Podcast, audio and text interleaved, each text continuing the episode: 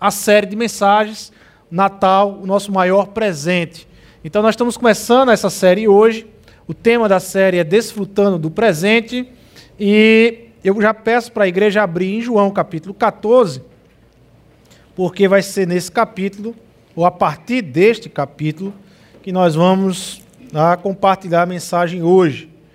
Ah, essa série ela, ela tem como objetivo de apresentar Jesus de fato como o maior presente que a gente pode ter. De fato, Jesus é o maior presente que a gente pode ter.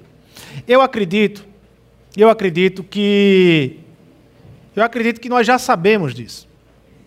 Eu acredito que o maior presente Natal ser Jesus, eu acredito que não é nenhuma novidade para as pessoas aqui.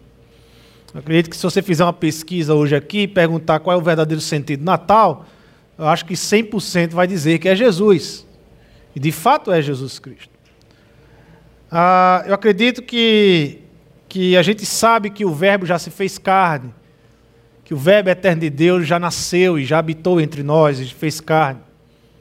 Mas eu também acredito, eu também acredito, que muitas vezes, ao olharmos para Jesus como presente de Deus, há muita gente que ainda não desembrulhou o presente, que se impactou com a embalagem, que achou a embalagem maravilhosa, que o presente realmente chama a atenção, que todo conceito sobre Jesus, toda doutrina, toda teologia que envolve esse presente é maravilhoso, é lindo, chama a atenção. Mas eu creio que tem muita gente que não desembrulhou, não abriu esse presente, não está andando com esse presente, não está se relacionando com esse presente e nem tem sido transformado por esse presente. Ah, eu creio que ah, muitas vezes a nossa visão de Jesus Cristo, o que nós pensamos sobre Jesus, é muito simples, é muito simplória. E a gente não consegue enxergar as riquezas, os detalhes que esse presente tem para nós. Como Jesus é rico, como Jesus ele é pleno em detalhes e em riqueza que nos transforma e que nos ajuda na caminhada, que nos fortalece na caminhada. Eu acredito que nós precisamos desembrulhar esse presente. E essa é, é, é uma das, das ah, dos objetivos dessa série. É, Jesus é o nosso presente, mas ah, ah, quão profundo ele é o nosso presente? Ah, ah, quão rico ele é de detalhes que nós precisamos saber, detalhes importantíssimos para a gente caminhar bem com Deus e bem com o próximo, bem conosco. Com, com, conosco. Então, essa é a, a, a ideia da série: desembrulhar o presente. O tema de hoje é desfrutando do presente. Há muita gente que tem um presente, mas não desfruta. Você já viu criança quando recebe presente? Já viu qual é a atitude da criança? Quando você dá um presente para ela no Natal ou no aniversário, tá lá o pacote todo bonitinho, embrulhado, a primeira coisa que ela faz é: Mamãe, cuidado com o pacote, eu não quero que você rasgue esse papel. É isso que a criança faz. A criança rasga o papel. Ela quer saber do conteúdo. Ela quer saber de brincar com o presente, ela quer saber de tocar no presente, de conhecer o presente, de saber a resistência do presente. Né? Não sei se os seus filhos é assim, mas o meu ele pega um carrinho, a primeira coisa que ele faz não é fazer o carrinho andar, ele quer testar a resistência. Se ele quebra na primeira pancada, se ele não quebra, se ele vai até a parede e volta normal. Então ele tem essa, essa curiosidade a mais do que fazer simplesmente um carrinho andar. Né? Mas, mas é assim, a criança ela quer é, brincar. A, gente recebe Jesus e parece que a, a, a capa o conceito de Jesus já nos basta e a gente não quer caminhar com Jesus e a gente não quer penetrar em Jesus e a gente não quer é, é, se aprofundar na vida de Jesus Cristo. A gente não permite que Jesus se aprofunda na nossa vida, que transforme, que esse relacionamento real seja transformador. Mas parece que fica só na embalagem. João capítulo 14, a partir do verso 8, a partir do verso 8, a palavra de Deus diz assim. Nós vamos ler João capítulo 14, alguns versículos, mas essa é uma conversa que se estende no capítulo 14, 15 e 16 e vai até o capítulo 17. É uma conversa só. Só que aí os, os doutores da lei resolveu dividir a Bíblia em capítulos e versículos para nos facilitar.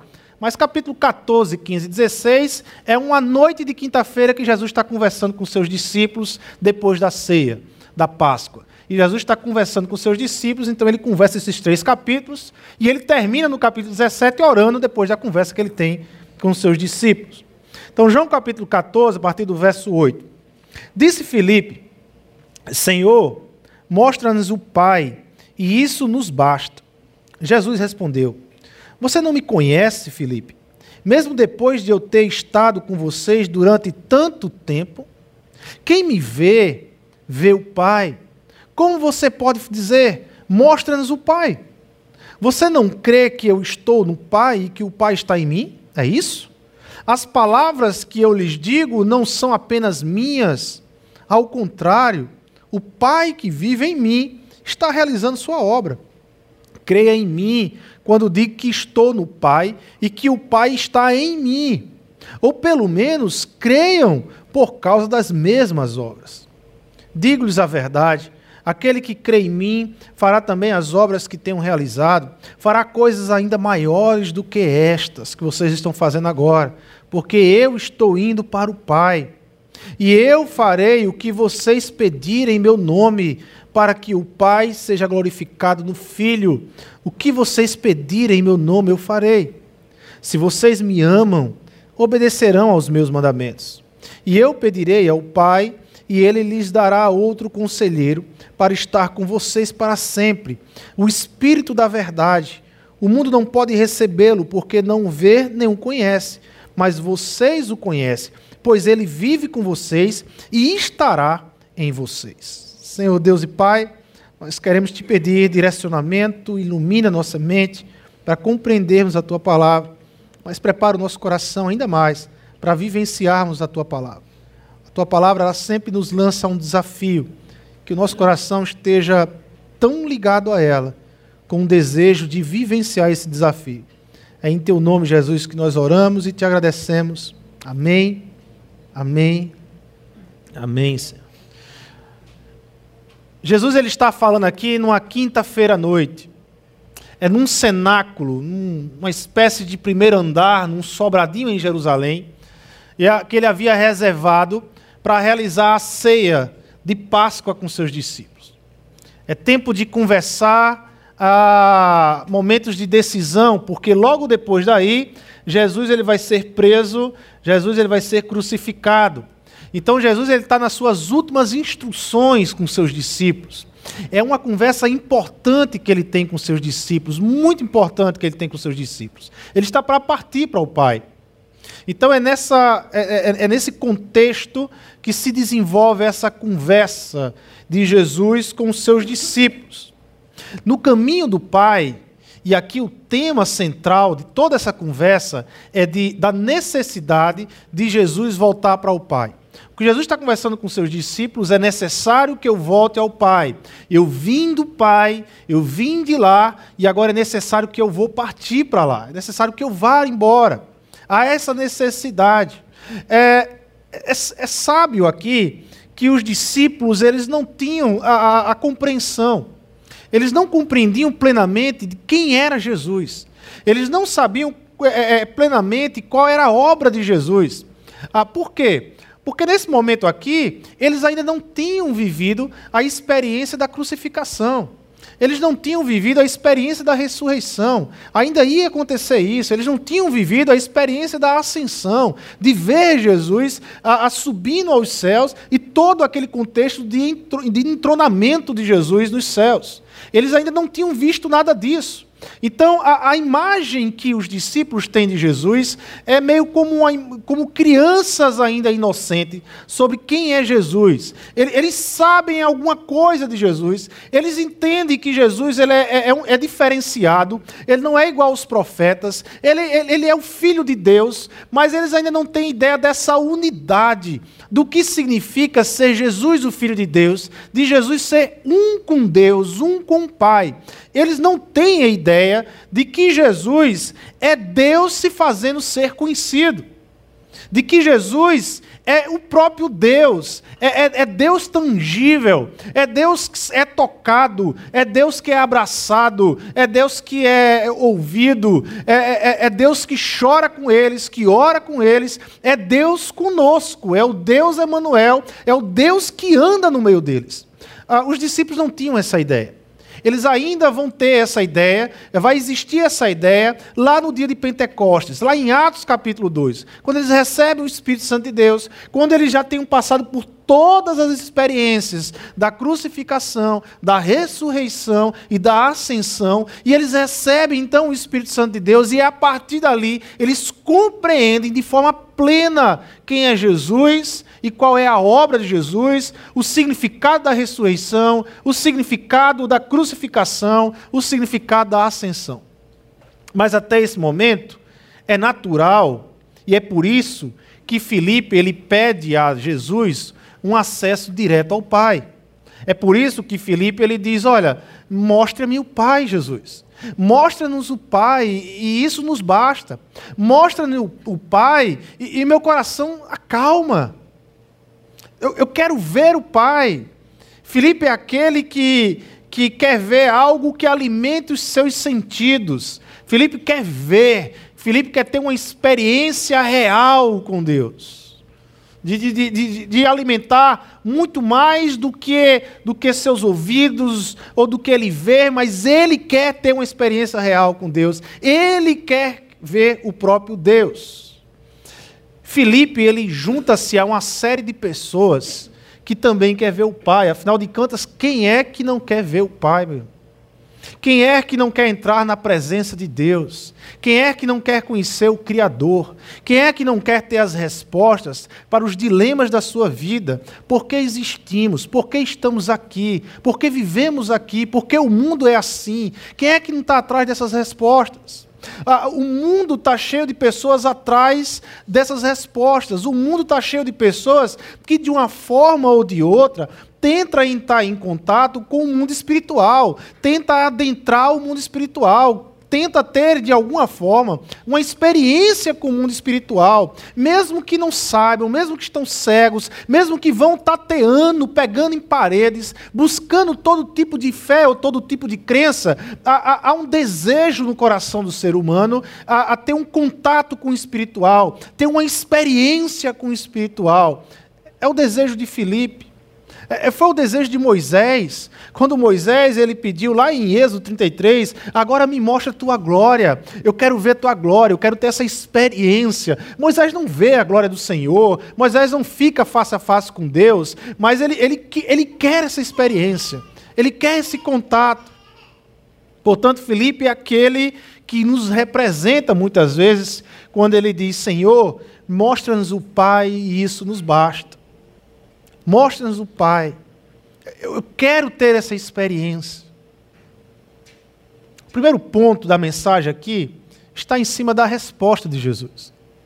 É a maravilhosa resposta que Jesus dá a Filipe. A resposta de Jesus revela algo importantíssimo para a gente. Algo tangível, algo a, a, sensível aos nossos sentidos e que apresenta a unidade de Jesus com o Pai. Veja como Jesus, primeiro é interessante porque Jesus ele começa a resposta dele mostrando um pouco de desapontamento. Né? Jesus ele mostra, olha, a, a, a, você não me conhece, Felipe, mesmo depois de eu ter estado com vocês durante tanto tempo. É natural que quem não é discípulo de Jesus, é natural de quem, quem não anda com Jesus, ah, não conheça Jesus. Mas você, Felipe, que está andando comigo, que viu os milagres acontecer, e os milagres de Jesus não eram milagres por milagres. Os milagres de Jesus, principalmente você vai enxergar isso de uma forma muito clara aqui no Evangelho de João, os milagres de Jesus eram sinais de quem era Jesus. Os milagres de Jesus era Jesus sinalizando para todo aquele povo de que ali estava no meio deles o próprio Deus. Quando a cultura judaica ela cria algo sobre a, a, a, deficiência física. E quando a cultura judaica ela vai defender que um cego de nascença, só quem pode curar um cego de nascença é o próprio Deus. Porque se ele já nasceu cego, é porque existe um pecado por trás a, a da família, do pai. Então é de nascença. Ele não adquiriu aquela cegueira. Foi desejo de Deus ele nascer assim. Só Deus pode curar. Muito embora essa cultura, muito embora esse pensamento não faz parte de Deus de forma alguma, foi um pensamento que eles criaram ali entre eles, nesse sistema religioso, Jesus ele pega então essa cultura e diz assim: é isso que vocês creem? É, é, é isso que vocês construíram? Pois bem, eu curei um cego de nascença. Quem sou eu? É meio como Jesus está brincando lá, né? Ele, ele vai realizando os milagres e vai dizendo assim: olha eu curei um cego de nascença. Ah, quem sou eu? Eu perdoei pecados de um coxo. Ah, quem sou eu? Porque só quem pode perdoar pecados é quem, gente? É Deus. Ah, só quem pode curar um cego de nascença é quem? É Deus. Então Jesus ele não realiza milagres para a plateia, para a pessoa ficar aplaudindo, para fazer aquele momento se sense, onde todo mundo fica olhando qual vai ser o próximo milagre de Jesus. Não, os milagres de Jesus eram claros, eram apontamentos, eram sinais de que quem estava ali era o próprio Deus. Próprio Deus, encarnado na pessoa de Jesus Cristo. Eram sinais. Jesus estava dando sinais aos judeus eu sou Deus. Eu sou Deus que agiu entre vocês no Antigo Testamento e agora está entre vocês aqui. Eu sou Deus. Mas olha a resposta. Olha a resposta de Jesus Cristo. Filipe ele quer ver o Pai e Jesus diz: "Olha, você está há tanto tempo comigo e ainda pergunta pelo Pai?" Olha o que Jesus diz: Você não crê que eu estou no Pai e que o Pai está em mim? As palavras que eu lhes digo não são apenas minhas. Pelo contrário, o Pai que vive em mim está realizando a sua obra. Veja qual é o elemento que Jesus revela como elemento unificador que apresenta ele como ele e o Pai sendo um, tendo essa unidade essa unidade de natureza, essa unidade de desejo, essa unidade de pensamento, essa unidade de ação. Ah, qual é o elemento que Jesus aqui revela para que Felipe observa, Felipe observe esse elemento aqui e perceba que esse elemento aqui não é propriamente meu. Apesar de vir de mim, não é propriamente meu, é do Pai pertence ao Pai, mas como eu e o Pai somos um, eu apresento esse elemento aqui como uma revelação da minha unidade com o Pai. Que elemento é esse? A palavra, o ensino. Jesus claramente está dizendo: as palavras que eu lhes digo não são apenas minhas. Pelo contrário, o Pai que vive em mim é que está realizando a obra. A palavra aqui ela aparece como esse elemento unificador entre Jesus e o Pai. Imaginar até onde vai a unidade de Jesus, o Deus Filho, com Deus Pai, é, é, é muito grandioso, é, é muito majestoso para a gente chegar a uma conclusão.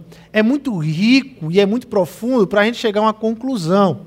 É, é, é, sempre que quando você achar que chegou à conclusão do que é a unidade de Jesus com Deus Pai, você sempre vai cavar mais e vai descobrir que o buraco é mais fundo, que a coisa é mais profunda.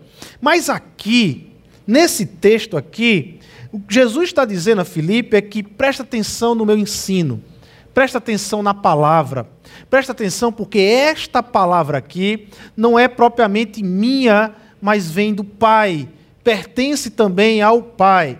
E palavra aqui não é apenas as Escrituras, mas é o próprio Verbo que se faz carne. Como diz lá em João, no capítulo 1 do seu Evangelho. E o Verbo se fez carne e habitou entre nós. A própria palavra de Deus encarnada que habita em nós.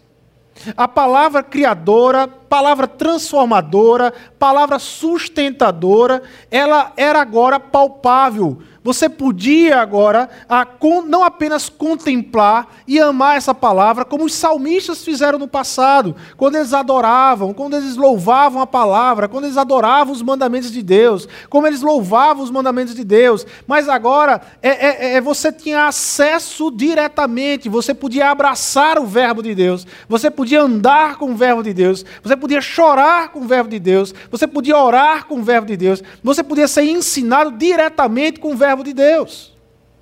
É totalmente diferente. O que Jesus está dizendo é que aquela palavra de ação de Deus no Antigo Testamento, aquela palavra revelada no Antigo Testamento, agora ela é o próprio Deus, em carne.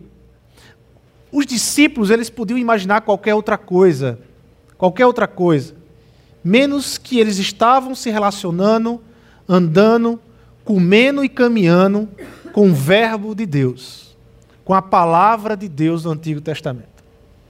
Humanamente revelada, em carne e sangue revelada. O Verbo, ela é a palavra de Deus em ação. João, ele vai usar a palavra logos para falar da palavra verbo, lá no primeiro capítulo do evangelho dele. Ah, e o verbo se fez carne e habitou entre nós. Ah, João usa a palavra logos, que era uma palavra conhecida no meio da filosofia grega. Era uma palavra conhecida no meio grego. A palavra logos, logos representava para os gregos uma força criadora, uma palavra, uma força que criava e que sustentava o universo tudo era criado e tudo era sustentado por esse logos. Então João, ele pega essa palavra emprestada do mundo grego e vai dizer assim, ó, esse logos aí, eu sei quem é. Esse logos, ele se fez carne. Ele habitou entre nós. Ele é Jesus aquele que morreu na cruz para nos salvar, aquele que ressuscitou e venceu a morte, e está agora à direita de Deus. Esse Logos, obrigado, meu irmão. Esse Logos é, é Jesus Cristo. Esse Logos encarnou. É a palavra de Deus em ação. A, a, a, a interpretação mais próxima que nós conseguimos no português para interpretar essa palavra logos, para interpretar, interpretar essa força da palavra verbo que tem lá em João capítulo 1, a, a palavra mais próxima que nós conseguimos em português é chamar esse verbo de palavra em ação. É como se a palavra ela deixasse o campo da ideia e ela entrasse em ação. Ela é então, ela é uma palavra criadora, ela é uma palavra transformadora e ela é uma palavra geradora. Esse verbo que fez carne é a palavra de Deus em ação. E é essa palavra que Jesus revela a Filipos e aos discípulos. É ela que me identifica com o Pai. É ela com que você olha para essa palavra, a, o ensino dela, a ação dela, e você identifica de Jesus com o Pai, você identifica a unidade de Jesus com o Pai.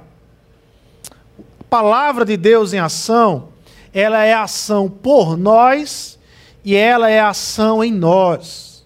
Ela é ação por nós e ela é ação em nós. Ela age nesses dois sentidos, por nós e em nós. Quando eu digo por nós, o que eu quero quer dizer? Eu quero dizer que a palavra de Deus em ação por nós é que ela agiu ao nosso favor. Quando foi que a palavra de Deus agiu em nosso favor? A palavra de Deus, ela agiu em nosso favor quando ela, quando ela estava a caminho do Pai, quando ela estava voltando para o Pai. Quando o Verbo, quando o Verbo encarnado está voltando para o Pai, o que é que esse verbo ele vai experimentar aqui na terra? O que é que essa palavra em ação ela vai agir aqui na terra? Entre o caminho de Jesus ao Pai, o que é que você tem? Você tem crucificação, você tem ressurreição e você tem ascensão. A palavra de Deus em ação, ela é, ela é por nós quando ela vai à crucificação. Quando ela vai à cruz e ela morre pelos nossos pecados. Quando na cruz de Cristo, essa palavra de Deus em ação, esse verbo que se fez carne, ela tomou na cruz aquilo que estava reservado para mim e para você. toda a rejeição de Deus, tudo aquilo que Deus rejeita no pecador foi levado para a cruz do Calvário, sobre o Verbo que se fez carne, sobre essa palavra que decidiu agir, essa palavra de Deus agora em ação na cruz de Cristo. Essa palavra ela tomou toda a rejeição de Deus por nós, foi para a cruz do Calvário. Ah, o que é que isso significa na prática, irmãos? Na prática, é que a gente não deve ficar alimentando essa ideia de que Deus nos rejeita, de que Deus não nos ama, de que Deus fechou a mão para nós, de que Deus não nos abençoa. Isso é ideia diabólica. Isso é ideia do diabo. Repreenda isso, irmãos. Isso não é ideia de Deus. Isso não é de Deus na sua vida. Porque toda a rejeição de Deus que estava reservado para a minha vida e para a sua vida, ela foi despejada na cruz do Calvário. Nós não recebemos mais rejeição de Deus. Isso aqui não é jargão para você sair com o coração feliz e leve. Isso é verdade das Escrituras. Isso é a Bíblia que revela. Ah, na cruz, houve um momento em que o nosso Senhor Jesus, ele vai dizer de uma forma muito clara: Deus meu, Deus meu, por que me abandonastes? Porque para nós sermos amados por Deus, o nosso Senhor Jesus Cristo foi abandonado na cruz do Calvário. Porque para nós não recebermos a rejeição de Deus, o nosso Senhor Jesus Cristo se fez maldito na cruz do Calvário e recebeu a rejeição do Pai, que estava reservada para mim e para você. E o que é que nós recebemos então dessa ação? O que é que, o que, é que resulta essa obra, dessa palavra que agiu na cruz? O amor de Deus. Nós recebemos o amor de Deus em Cristo Jesus. Nós recebemos o amor de Deus. Nós já sabemos que a atitude, que a ação dessa palavra, ela encontrou em Deus Pai aprovação e amor, e amor de forma tal que Deus pegou essa aprovação e nos enviou para nós. Ela estendeu essa aprovação para nós. Nós recebemos por extensão a aprovação do sacrifício de Cristo Jesus na cruz de Calvário. Portanto, a palavra de Deus, ela é a palavra em ação na cruz. Mas ela não é a palavra apenas em ação na cruz por nós. Ela é a palavra em ação de Deus na ressurreição por nós. Ela é a palavra em ressurreição por nós. Não é mais a morte que tem a palavra final sobre nossas vidas, meu. É a vida dada por Deus que nos fala diariamente. Gente, preste atenção. Todos os dias, eu e você nós temos a oportunidade dada por Deus de vivenciarmos a vida de Deus em nós. Não é mais morte que determina, não é mais tragédia que determina o que eu vou viver no dia. É vida, é vida em Cristo, é vida em Deus. E isso só foi possível porque essa palavra, ela agiu na ressurreição e nos encheu de esperança. Não é que a gente vai abandonar o que é o transitório, não é que a gente vai abandonar as pessoas aqui, mas fé só vale a pena viver quando os nossos olhos estão no eterno quando a minha segurança está no eterno e não no transitório. O transitório é hoje, não é amanhã. O transitório amanhã está tudo bem, amanhã está tudo ok, amanhã não tem um problema, mas depois da manhã, ou no mês seguinte, os problemas vêm, as lutas vêm, aquilo que está bom não está bom mais, mas quando a minha esperança ela é depositada não no transitório, mas quando a minha esperança é depositada no eterno, quando a minha fé ela faz eu enxergar o além-terra e ao eterno, então o meu coração se enche de esperança. E eu posso dizer: hoje não está bem, hoje não está bem, mas que importa? Eu tenho Jesus, eu tenho Deus, eu, tenho, eu sei o que Cristo fez por minha vida, eu sei quem é Jesus na minha vida. Eu vou me levantar aqui, eu vou erguer a minha cabeça e vou continuar vivendo. Vivendo ou bem ou mal a, fisicamente, mas eu vou viver porque que Cristo é a minha esperança. Ah, isso só é possível porque essa palavra ela agiu na ressurreição. Essa palavra em ação, ela disse à morte: sai do trono, morte, porque agora quem vai reinar é a vida. E quando eu e você estamos ligados a essa palavra, o que reina sobre nós, o que dá a palavra final, o que dá o, o, o, o, parecer final da nossa caminhada, é vida, não é morte. É vida. Mas essa palavra, ela também é ação por nós na ascensão de Jesus. Na ascensão de Jesus, a, a, a palavra em ação agora ela é entronizada. Jesus ele teve dois ministérios públicos aos seus discípulos e para todo aquele que lê as Escrituras, é, é, é, notório esses dois ministérios públicos de Jesus. O primeiro ministério de Jesus ele é conhecido como um ministério de humilhação. É, é a era do servo sofredor. É o Cristo que sofre aqui e que vai para a cruz.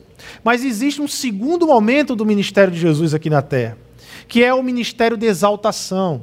É quando Jesus ele vence a morte e agora ele se entroniza nos céus, na sua ascensão, em um corpo glorificado. Quando nós dobramos os nossos joelhos, irmãos, quando nós oramos a Deus, nós não estamos falando com Jesus sofredor. O Jesus sofredor, ele cumpriu a missão. Quando nós dobramos o joelho hoje, nós estamos falando com um Jesus que é rei, que governa, que tem o controle de toda a situação em suas mãos. Amém. É por isso, por isso, que quando eu oro a Deus pedindo paz, e quando eu peço a Jesus Cristo paz, porque o meu coração está aflito, eu estou falando com aquele que tem todo o poder de estabelecer paz no meu coração em meio às aflições. Amém. Quando eu peço a alegria, em tempos de luta, porque as lutas não me, não, não me dão descanso, porque eu não tenho descanso, porque é uma batalha atrás da outra, e eu quero pedir pelo menos Senhor um tempo de alegria. Eu estou pedindo àquele que tem toda a condição e poder de não apenas me dar alegria, mas de transformar a minha vida em um estado total de alegria em Cristo Jesus. Amém. É a esse que eu oro. É a esse que a igreja dobra os joelhos. Por isso que quando nós oramos, não é o poder que nós temos, não é a nossa capacidade, mas nós entendemos que falamos com um Jesus ressurreto, com um Jesus que ascendeu aos céus e está coroado como um rei dos reis, o rei do universo. A ele pertence todo o governo, a ele pertence o controle de tudo. Até que ponto, e aí vem uma reflexão, até que ponto o seu relacionamento com Deus é moldado por estas verdades. Até que ponto o meu e o seu relacionamento com Deus está moldado por essas verdades, desse verbo que decidiu encarnar, dessa palavra de Deus, que nem é uma palavra que fica nos campos das ideias, mas é uma palavra que age, é uma palavra em ação. Até que ponto nós confiamos nessa verdade? Até que ponto nós entendemos que essa palavra em ação agiu por nós na crucificação, agiu por nós na ressurreição, agiu por nós na ascensão? Até que ponto a minha vida ela é moldada por essas verdades? Até que ponto faz sentido eu olhar para a palavra e identificar Jesus como Deus, como sendo um com o Pai. Mas a palavra em ação, ela não apenas agiu por nós, ela agiu em nós. Ela agiu por nós, mas agora ela age em nós. Ah, como é que essa palavra age em nós? Através do amor. É desafiador a ideia de amor que Jesus traz aqui nas Escrituras. A ideia de amor que Jesus traz nas Escrituras é uma ideia de amor ah, dentro de uma cultura mais oriental, ah, principalmente do judaísmo. O judaísmo é a cultura judaica, ela é construída a partir de um relacionamento com Deus. E nesse relacionamento com Deus, os judeus eles entendem o que é amor. Eles começam a observar a ação de Deus, como Deus desenvolve o amor por eles, e eles entendem o que é o amor. Para um judeu, amor é prática. Para um judeu, amor é ação. Talvez aqui seja um ponto de dificuldade que nós do mundo ocidental nós temos. Talvez nós temos extrema dificuldade com essa palavra amor. Porque no mundo ocidental, a palavra amor é um sentimento. É um sentimento. É estar é, é tá no campo das ideias, do sentimento, do emocional, e não da ação, como na cultura judaica. Ah, quando um judeu fala que ama, ele, ele não só fala, ele age para dizer foi por amor. Mas no mundo ocidental, é, é muito comum você encontrar as pessoas dizendo eu amo, mas não age. Eu amo, mas não caminha em direção a quem você ama. Eu amo, mas não trata bem quem você ama. Eu amo, mas não há ação de amor. É, fica só na ideia, fica só no sentimento, fica só na promessa, mas não tem ação, não tem prática. Ah, o judeu, na mente do judeu, ele não consegue entender isso. Para ele é agir para depois dizer eu amo. A ação fala do amor que ele tem para aquela pessoa. Não, é falar, é a ação que fala. Ah, por isso que Jesus, quando ele vai falar do conceito de amor aqui, ele traz um conceito bem conhecido para o judeu e talvez difícil para a gente compreender. Quando ele vai falar aqui no versículo 15: Se vocês me amam, obedecerão aos meus mandamentos. o amor e a obediência está junto. Não se separa amor e obediência. Não se separa amar e agir. Ah, está juntos. Se vocês me amam, obedecerão os meus mandamentos. Se vocês me amam, haverá uma demonstração clara do amor de vocês por mim. Ah, que demonstração é essa? Vocês tomarão a minha palavra, vocês tomarão o meu ensino para vocês. E, e, viverão a partir deles. E isso será é, é, de forma notória que vocês me amam, ao tomar meu ensino. Um, um teólogo e pastor na Alemanha, chamado Dietrich Bonhoeffer, ele, ele escreveu um, um livro chamado Discipulado. E esse livro, ah, na, nas, nos primeiros quatro capítulos dele, ele vai fazer uma crítica a uma graça, uma graça que não existe. Ele vai, ele vai fazer uma crítica a uma graça que ele vai chamar de graça barata.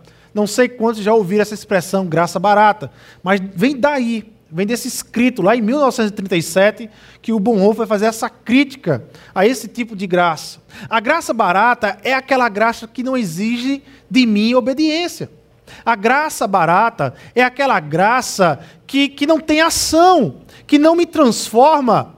A graça barata é aquela que eu só quero salvar, eu só quero a salvação, eu quero as bênçãos, mas eu não quero me relacionar com o Salvador.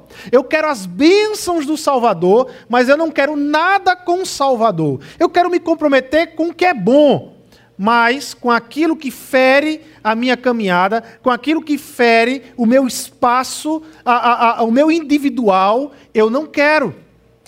Quando, quando eu chego nos mandamentos, eu pulo. Quando eu observo nas Escrituras as bênçãos, eu mergulho. É aquele crente que vive mergulhando e pulando. Ele mergulha nas bênçãos, mas ele pula nos mandamentos. Ele pula no compromisso com Jesus Cristo. Porque ele não quer se comprometer com Jesus. Ele quer se comprometer com a vida boa, com aquilo que o Evangelho, com aquilo que é a verdade, com aquilo que as Escrituras podem prometer de vida boa. Ele quer se comprometer com isso, muitas vezes distorcendo as Escrituras, mas ele quer se comprometer com isso. Ele não quer compromisso com Jesus Cristo. Bonhoeffer vai chamar que essa não é a graça especial. Isso não é graça que salva. Isso é uma graça barata e essa pessoa ainda não entende quem é Jesus como Senhor da vida dela. Ela não entende quem é Jesus. Agora, veja bem, como é possível alguém obedecer a Jesus? Como é possível alguém obedecer a Jesus e a Sua palavra se somos pecadores? Como é possível uma pessoa de natureza pecadora obedecer, desejar obedecer, desejar a, a, a andar nos mandamentos, a inverter o seu relacionamento com os mandamentos. A, como é possível isso? Como alguém pode transformar aquilo que ela conhece, todo o conceito que ela conhece da palavra, como alguém pode transformar a palavra que está nela em ação, em obediência?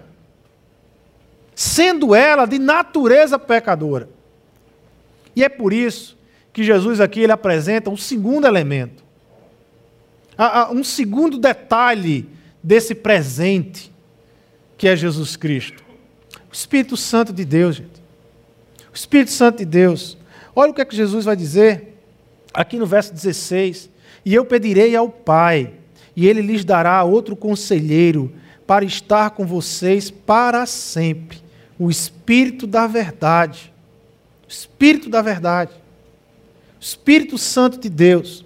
E qual é o papel do Espírito Santo de Deus em nossas vidas?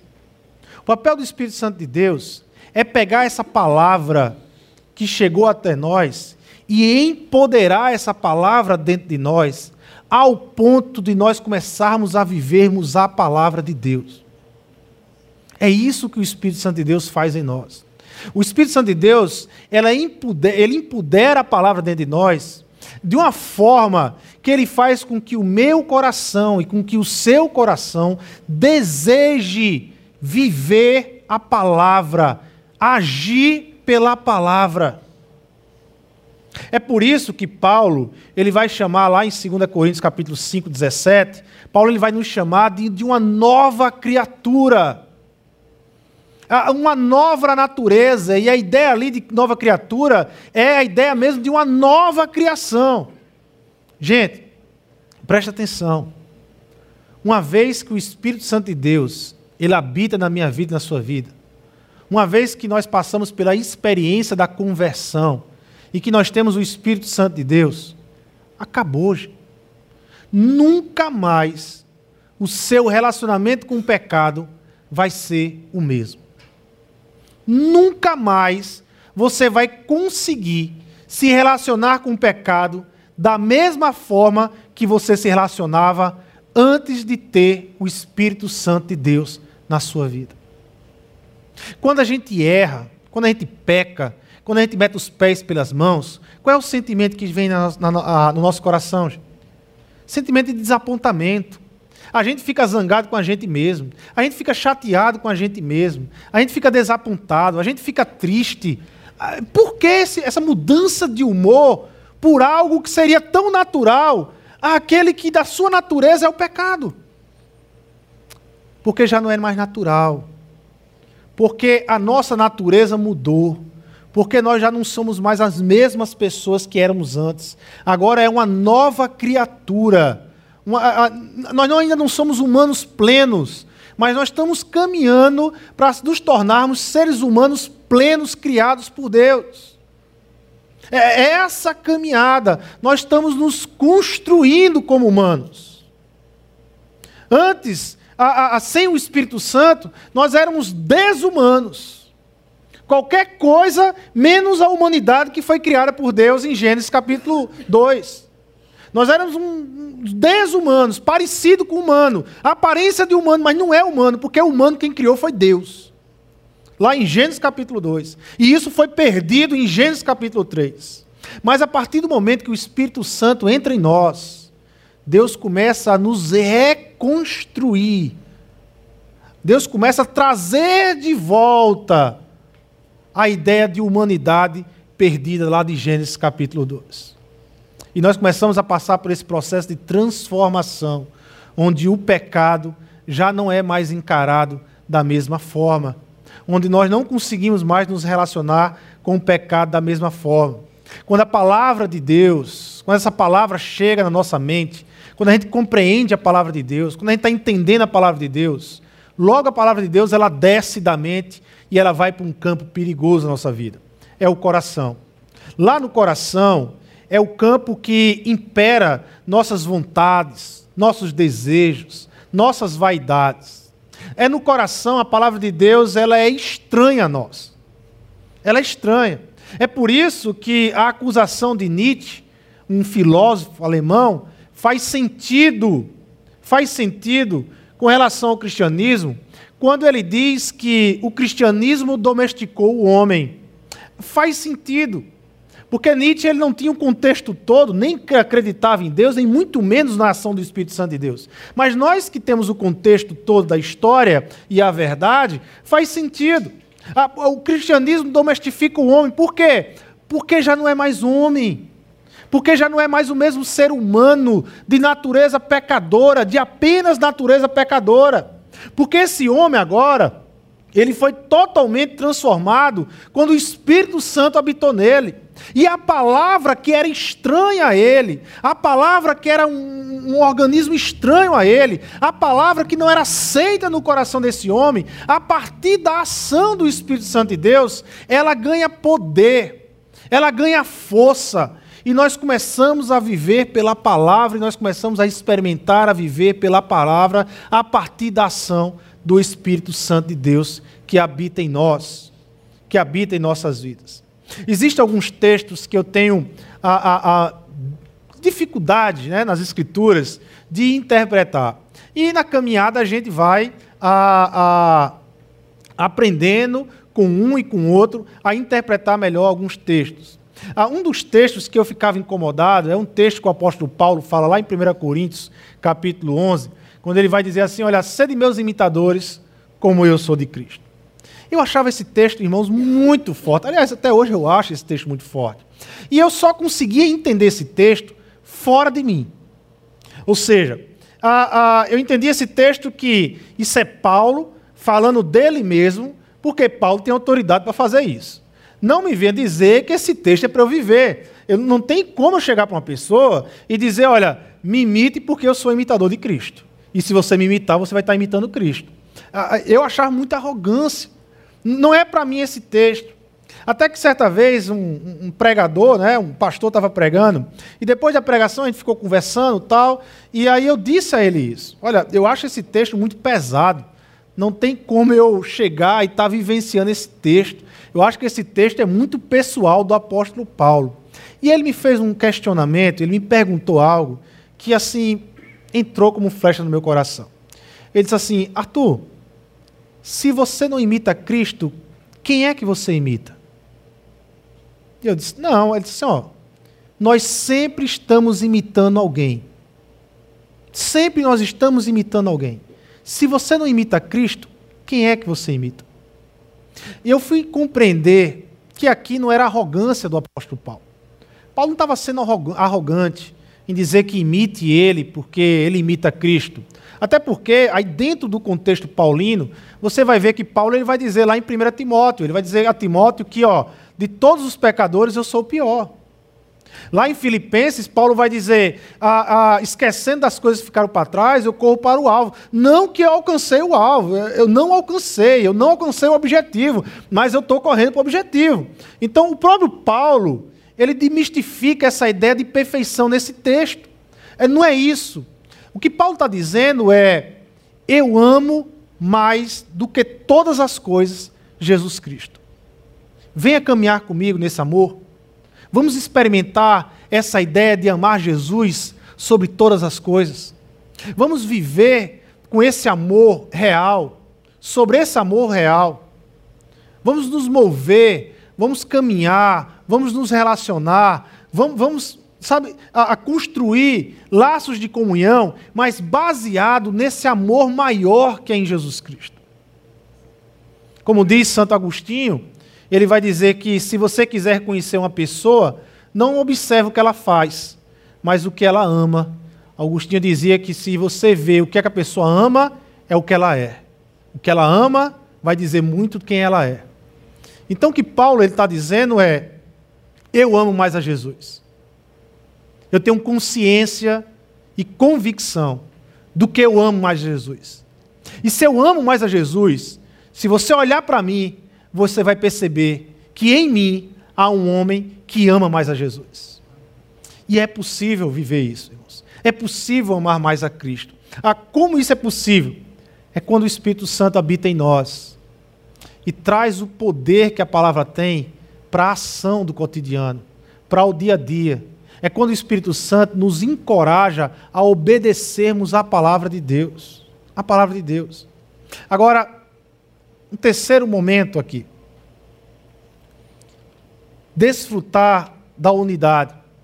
Jesus está dizendo que ele é um com o Pai. Ele é um com o Pai. Jesus ele apresenta a palavra como um elemento que o identifica a unidade. Ah, e muito mais, não só que o identifica, mas como podemos viver por, em relacionamento com essa palavra. Como nós podemos nos relacionar com essa palavra, que o identifica na unidade com o Pai.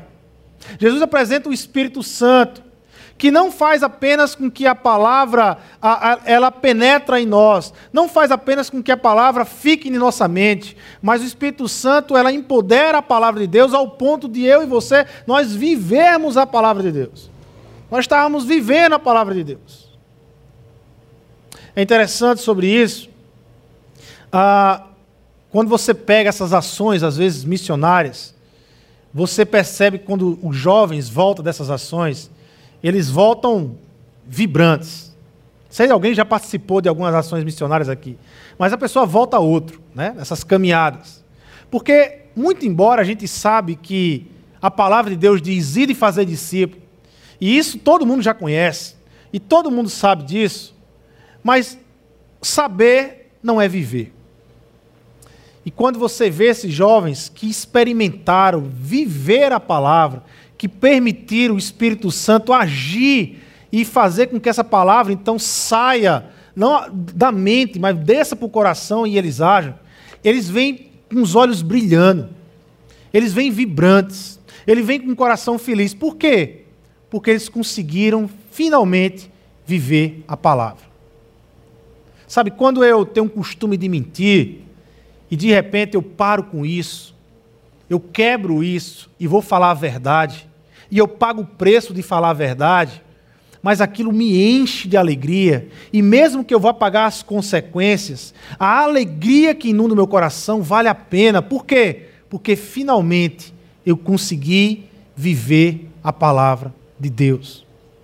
Todas as vezes que eu e você nós experimentamos isso, preste atenção como seu coração vibra, como seus olhos brilham, como você é tomado de uma alegria quando você consegue pegar essa palavra e transformar ela em ação na sua vida. Como você vibra com a conquista, como você sai feliz com a vitória, né? Recentemente eu recebi aqui um, uma mensagem a, a, a, de um homem de Deus que tem lutado numa área difícil na vida dele e ele mandou a mensagem para mim: Olha, Arthur, 11 meses 11 meses que eu não caio nisso, sabe? A alegria. Eu liguei para ele, ele, poxa, eu estou feliz demais, através de oração e de jejum. 11 meses que eu não sei o que é pecar nessa área. A alegria, porque ele está conseguindo viver a palavra.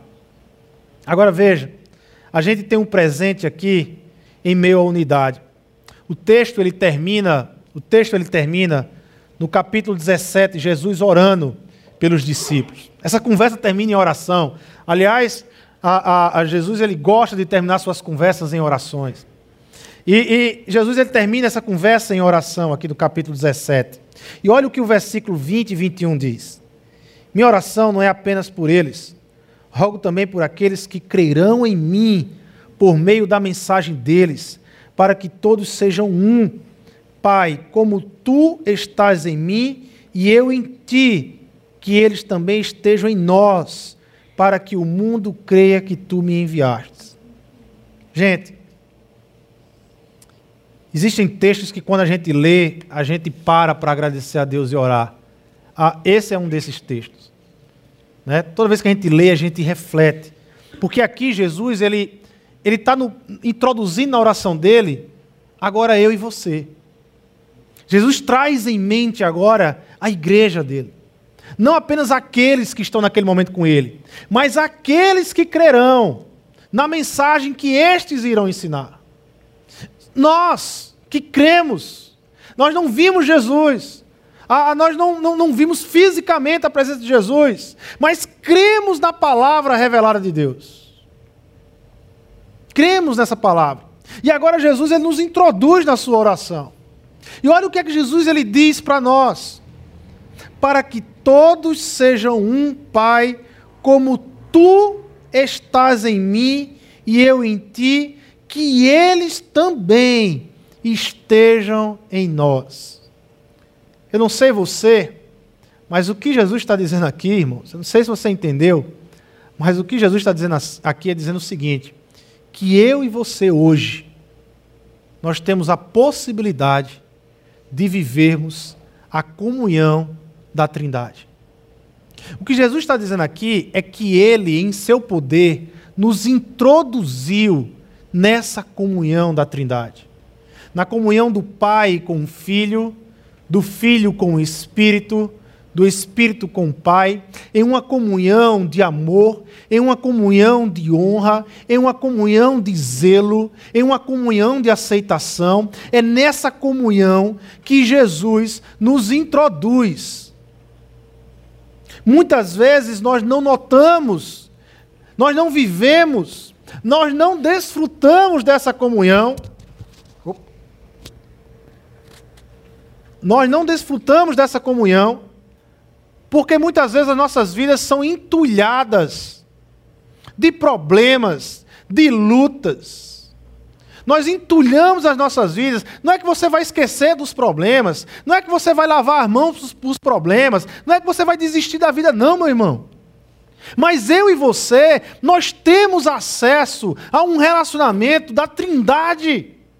Nós temos acesso a esse relacionamento que deve gerar paz em nossas vidas, que deve gerar amor em nossas vidas, que deve gerar aceitação em nossas vidas, que deve gerar honra em nossas vidas.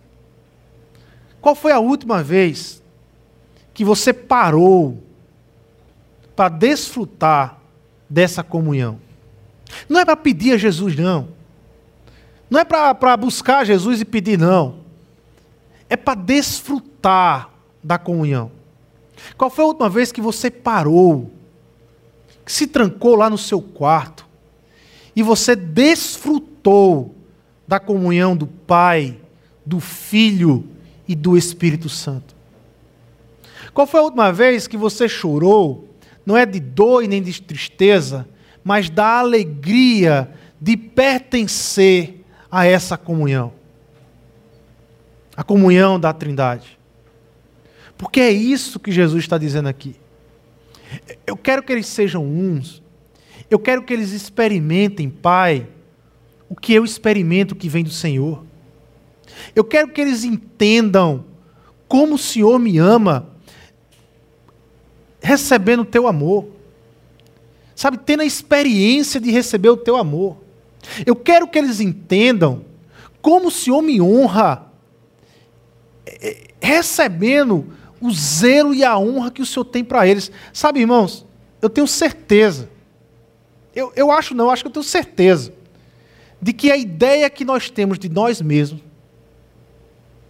é tão pequena que não chega a ser nem um terço do que Deus tem de nós. Aqui não é a ideia de triunfalismo, não. Não é isso. Mas muitas vezes nós temos uma ideia pequena de, que não, de quem nós somos diante de Deus. A gente às vezes não tem ideia de que nós fazemos parte da família real, da verdadeira família real. Às vezes a gente não tem ideia que eu e você, nós somos irmãos, irmãos de Jesus Cristo irmãos entre nós. Eu acho às vezes que a gente não tem ideia de que nós vamos participar das bodas, de que Jesus vai casar conosco. É, sabe, às vezes a gente vive a vida, sabe, no estilo mesmo Zeca Pagodinho, deixa a vida me levar, e a gente não para para refletir nas riquezas que é o Natal. O Natal diz, significa dizer que o Verbo que criou todas as coisas, o Verbo que chegou aos profetas, que ensinou, que falou aos profetas, o Verbo que transformou, o Verbo que abre o mar vermelho, o Verbo se fez carne, ele nasceu. E ele fez mais. Ele decidiu fazer morada em nós. Ele mora em nós. O Espírito de Cristo, o Espírito Santo, mora em nós. É isso. É esse o detalhe do Natal.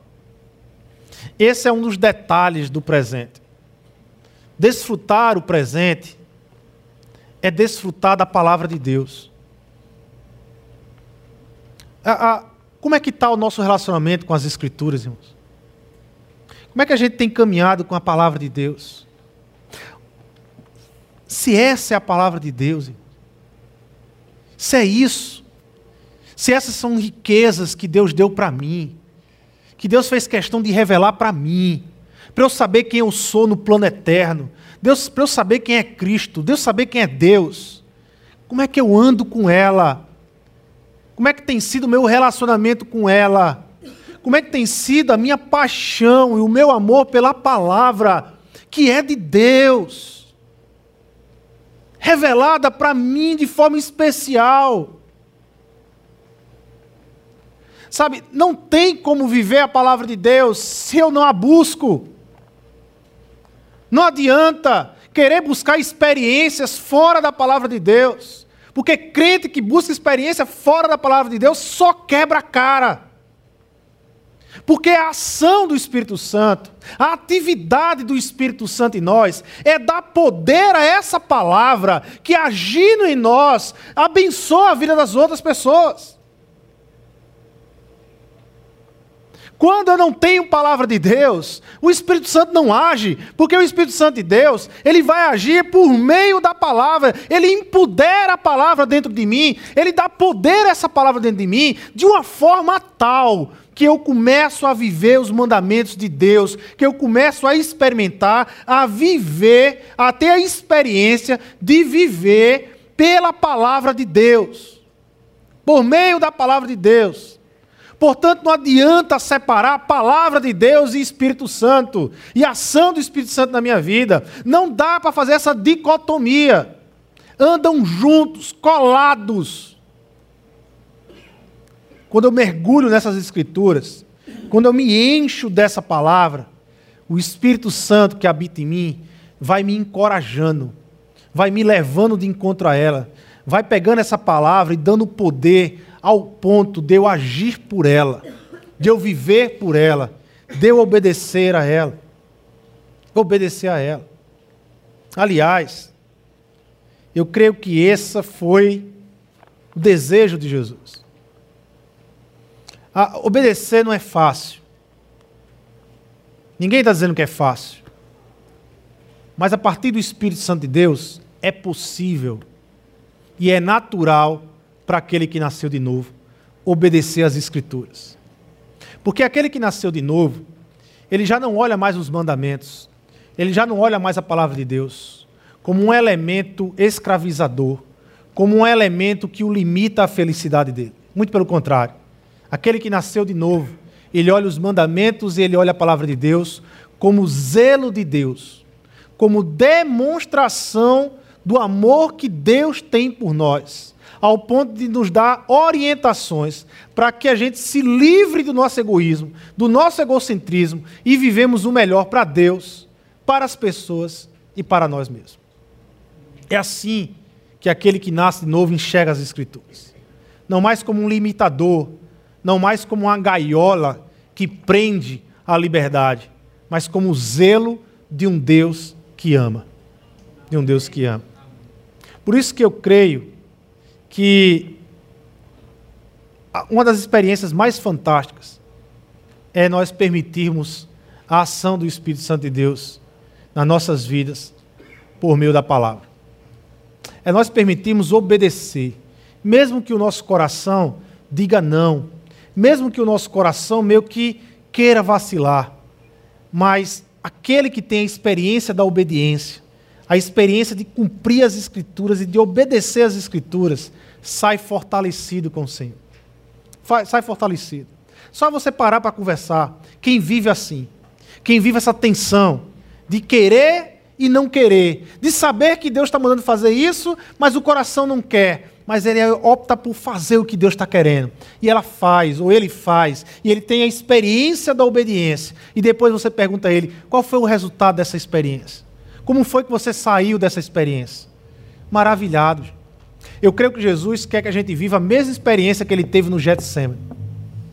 A mesma experiência. Quando ele ora a Deus e ele pede a Deus assim: Senhor, passa de mim esse cálice. Passa de mim esse cálice. Tudo lhe é possível. O Senhor pode fazer qualquer coisa. Passa de mim esse cálice. Mas aí como é que Jesus termina a oração? Não seja feita a minha vontade, mas seja feita a tua vontade. E Jesus ele vai experimentar o que é obedecer, e como diz o apóstolo Paulo lá em Filipenses, e obedecer até a morte e morte de cruz. E você sabe qual foi o resultado dessa experiência? Você sabe o que é que resultou essa experiência de obediência de Jesus? A minha a sua salvação, meu irmão. A minha a sua salvação. Eu creio que Jesus quer que a gente experimente isso. É como se Jesus dizia assim: experimenta, obedeça, mesmo que a carne está dizendo que não, mesmo que o coração está dizendo que não, mas se a minha palavra está dizendo sim, experimenta, veja como é bom viver debaixo da obediência de Deus. Veja o resultado, experimenta isso, dá esse passo.